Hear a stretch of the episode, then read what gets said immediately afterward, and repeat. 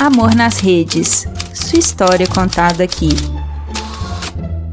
Bom, gente, hoje é a história de Douglas e Jennifer. Eu escolhi esse nome Jennifer porque eles conheceram no Tinder.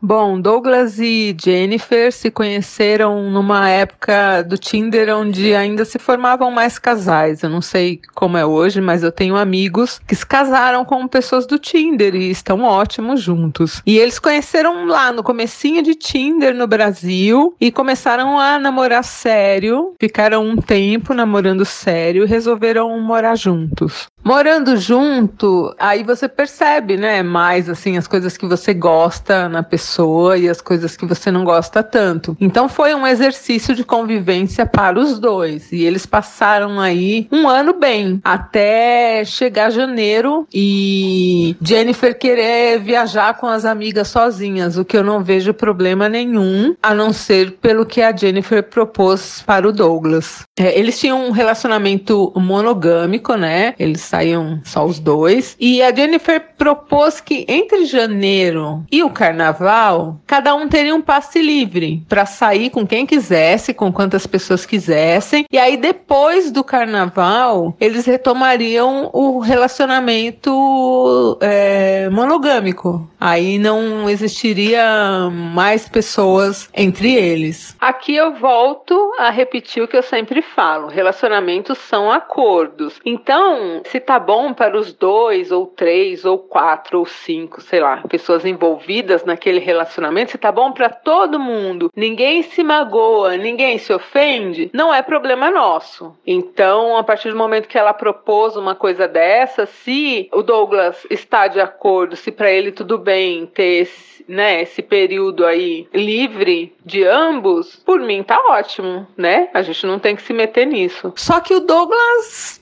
não curtiu. Ele não achou que fosse uma coisa legal para ele. Então aí também a gente tem que respeitar. Se não tá bom para você, você não precisa ficar com a pessoa também. Não precisa fazer concessões para aquilo dar certo, né? Se você não gosta, não gosta, procure outra pessoa. Mas o Douglas estava muito apaixonado e a Jennifer falou para ele, ou era aquilo, né? Ele deixava ela livre esse período até a quarta-feira de cinzas, ou eles iam terminar definitivamente definitivamente. Ele não queria terminar definitivamente. Então ele aceitou o acordo. E aí também é aquela coisa: você aceitou o acordo, mesmo sabendo que aquilo ia te fazer mal. Aí meio que você vai azeitar, entubar isso aí ou você vai terminar. Né? E ele não quis terminar, ele quis ficar com ela mesmo, ela viajando com as amigas e passando o carnaval em Recife. E tudo bem. Nós estamos falando aqui de uma história também de um casal em São Paulo. Ela gostava de ir para o Nordeste no carnaval e de tirar esse período para ela com as amigas e ele aceitando ou não, ela ia fazer.